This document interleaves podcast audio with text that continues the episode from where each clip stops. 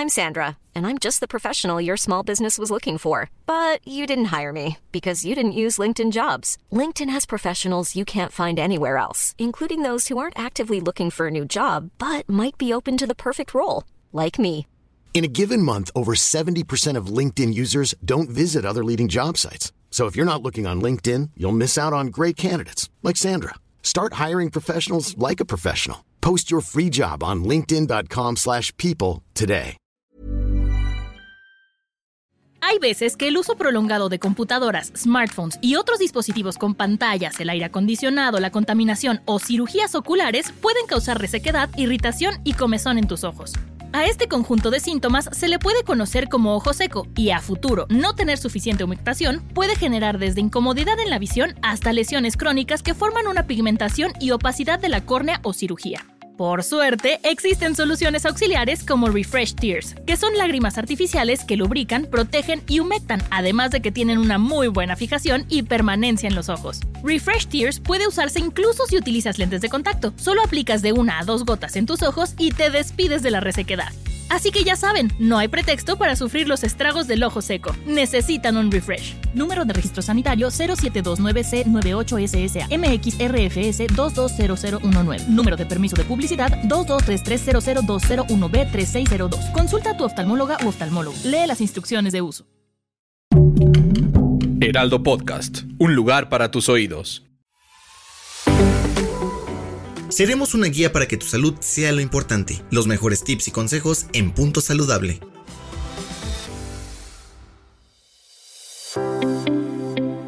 Hola, los saluda de nueva cuenta la nutrióloga Adriana Schulz. En este nuevo episodio de Punto Saludable vamos a hablar de alimentación saludable. ¿Qué es más importante, la calidad o la cantidad de los alimentos que yo como?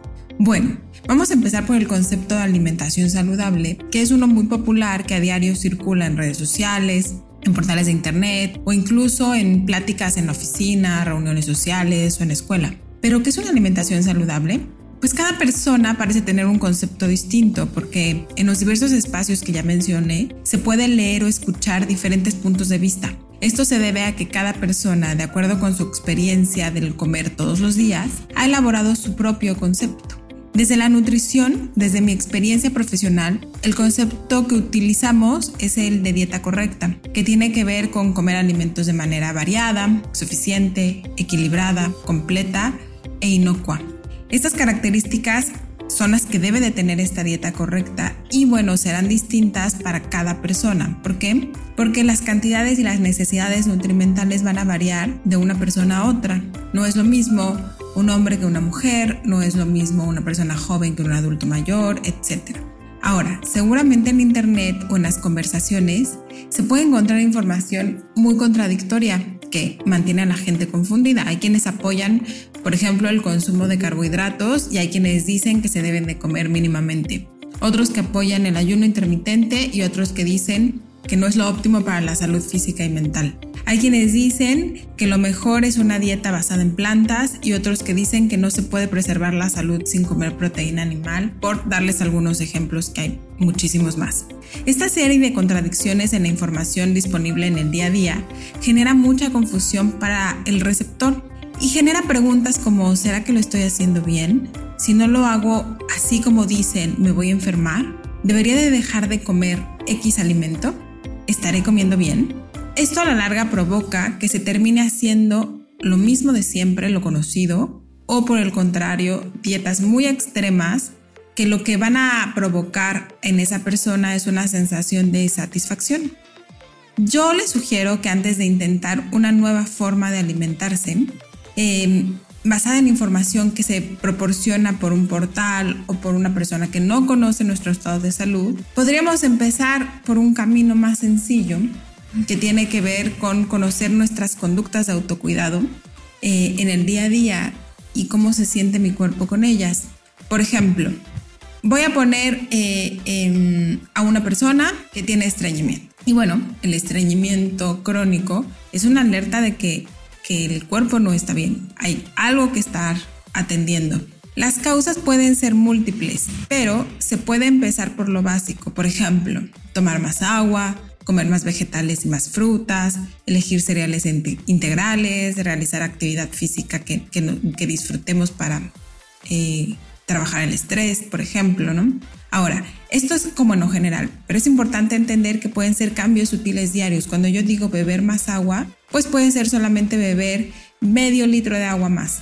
Si yo digo comer más frutas y verduras, puedo empezar por integrar una fruta al día todos los días. Si yo digo integrar cereales integrales, bueno, puede ser que si yo consumo pan blanco lo voy a cambiar por un pan integral. No tiene que ser este integral que es el más integral que hay en el mercado ni el más caro. Estos pequeños cambios van a modificar mi salud intestinal y seguramente notaré algún efecto. Cada acción cuenta y lo importante es que sea sostenible. Para llevar una dieta saludable o correcta hay que quitar el concepto de restricción y comenzar a sumar. Pensemos, ¿qué podemos integrar en nuestra alimentación diaria que me brinde bienestar? Puede ser desde agregar una fruta diferente a la lista de compras para añadir variedad, puede ser eh, cambiar el tipo de aceite con el que se cocina, por ejemplo, o también puede ser algo como comer la cantidad suficiente de comida que me evitará atracones por la tarde, por ejemplo. Hay que dejar atrás la idea de que una dieta saludable es sinónimo de comer poco o de comer para adelgazar. El concepto de comer suficiente y completo tiene que ver con la cantidad de comida necesaria para que mi cuerpo pueda satisfacer todas sus necesidades energéticas y metabólicas. Estar en una constante restricción va a producir hambre y cansancio crónico. ¿No será que eso es lo que nos impide sostener hábitos saludables a largo plazo? No se trata de comer poco, ni con una cantidad restringida de ingredientes. Se trata de tener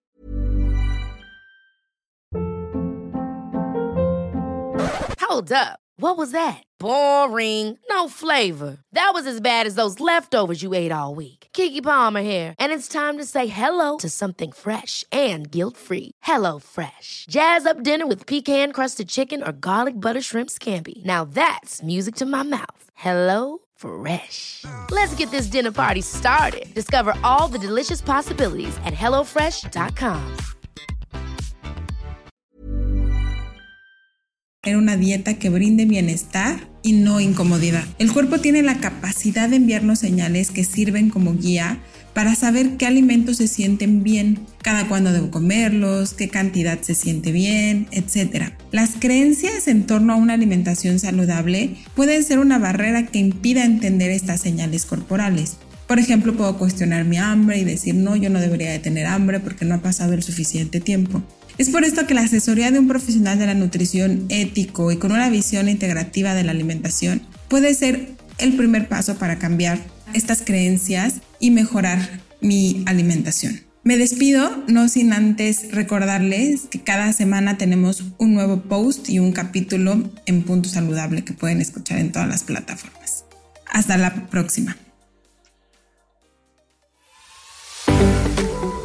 Escucha un episodio nuevo cada semana en las plataformas de El Heraldo de México